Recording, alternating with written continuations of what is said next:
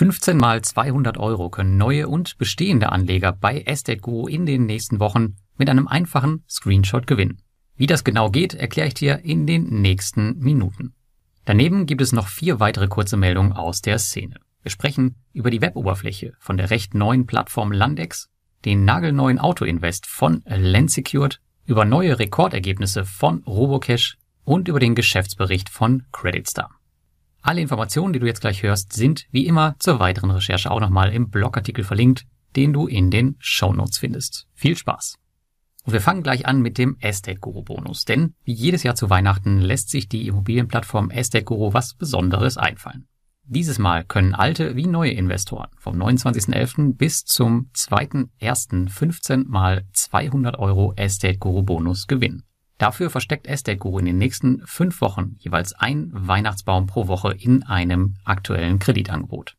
Hast du einen Weihnachtsbaum gefunden, machst du einfach einen Screenshot davon und schickst ihn an christmas-tree at estateguru.co. Und schon bist du bei der Verlosung mit dabei. Pro Woche wird es immer drei Gewinner geben, die ausgelost werden. Aber auch die nachhaltige Komponente kommt wie immer zu Weihnachten nicht zu kurz. Mit Estate Guru gemeinsam habe ich sogar schon Gelder für die 22 Stars Foundation in Uganda gesammelt, die ich selbst mal für einige Wochen besucht habe. In diesem Jahr spendet Estate Guru Geld für Waldaufforstung und Naturschutz. Eine schöne Aktion, die ich natürlich wieder gerne unterstütze. Um beim Estate Guru Bonus zu Weihnachten teilzunehmen, musst du allerdings registrierter Investor auf Estate Guru sein. Wenn du das noch nicht bist, dann findest du den Link dazu im Blogartikel. Bei der nächsten News geht es um die spannende und noch recht neue Plattform Landex. Bei dieser Plattform geht es um nachhaltige Landflächen und die Plattform selbst war bisher nur per Smartphone-App bedienbar. In der letzten Woche hat man jedoch auch eine Beta-Version der Web-Oberfläche online gestellt. Das alles sieht noch sehr rudimentär aus, aber die Plattform verspricht ein spannender Kandidat in den nächsten Jahren zu werden. Ich selbst bin hier erst mit einigen Test-Euros investiert, um mir die Plattform wie immer mal ein bisschen näher anzuschauen, bevor ich dann irgendwann entscheide, vielleicht sie in mein Portfolio aufzunehmen. Ein großer Dank an der Stelle geht an Klaus Lehmann aus dem P2P-Krediteforum, der mich initial darauf aufmerksam gemacht hat. Klaus berichtet in einem umfangreichen Thread aktuell über neue Projekte auf Landex und was so auf der Plattform vor sich geht.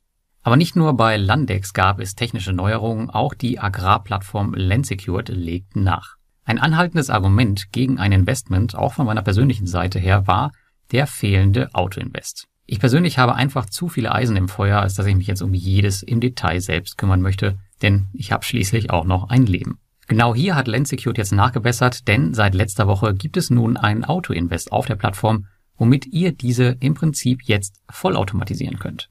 Einen kleinen Wermutstropfen gibt es dann aber doch, denn ihr könnt den Auto-Invest nur mit einem Minimum von 250 Euro nutzen. Ich finde das ein bisschen viel, zudem gibt es hier eine starke Diskrepanz zu den anderen Investitionsarten auf Lensecured. Auf dem Primärmarkt geht es zum Beispiel schon ab 50 Euro und auf dem Zweitmarkt gibt es meinem Wissen nach gar kein Limit. Ich habe daher Lensecured selbst vorgeschlagen, diesen Beitrag nochmal zu überdenken und ihn gegebenenfalls nach unten zu korrigieren. In jedem Fall ist aber der Livegang des Autoinvest ein Schritt in die richtige Richtung. Dann gab es in der letzten Woche von Robocash aktualisierte Zahlen für die Geschäftsentwicklung. Nicht nur konnte man fast 800 weitere Investoren gewinnen, sondern es wurden im November auch erstmals 17 Millionen Euro an Krediten vergeben. Damit ist man aktuell auf absolutem Rekordkurs unterwegs. Schaut man momentan durch die Statistiken der P2P Top 10 nachfinanzierten Kreditvolumen, das könnt ihr auf p2pmarketdata.com tun, dann sieht man, dass die meisten P2P-Plattformen aktuell wieder auf Rekordniveau sind. Die Geldschleusen scheinen also geöffnet zu sein und Cash-Track-Probleme werden wir bei den meisten Anbietern in diesem Jahr wohl nicht mehr sehen.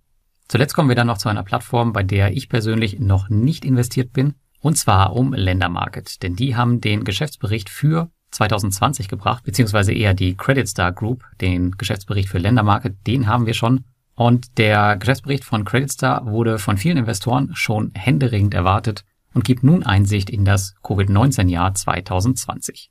Der Bericht weist für das abgelaufene Jahr einen Gewinn aus, wird jedoch in diversen Telegram-Gruppen detailliert diskutiert, was aber zu erwarten war. Ich wurde schon von vielen Lesern gefragt, warum ich auf Ländermarket nicht investiert bin. Und mit der Weihnachtsaktion gab es jetzt sogar bis zu 17 Prozent Zinsen. Aber der Grund ist eigentlich recht einfach. Denn rund 15 Prozent meines Mintos-Portfolios liegen schon bei CreditStar. Aber allein der Fakt, dass eine größere Firmengruppe mit einem recht ordentlichen Auftritt und einem auditierten Geschäftsbericht hinter der P2P-Plattform steht, das ist auf jeden Fall schon mehr, als viele andere zu bieten haben und daher sicherlich für den einen oder anderen Investor aktuell eine Alternative.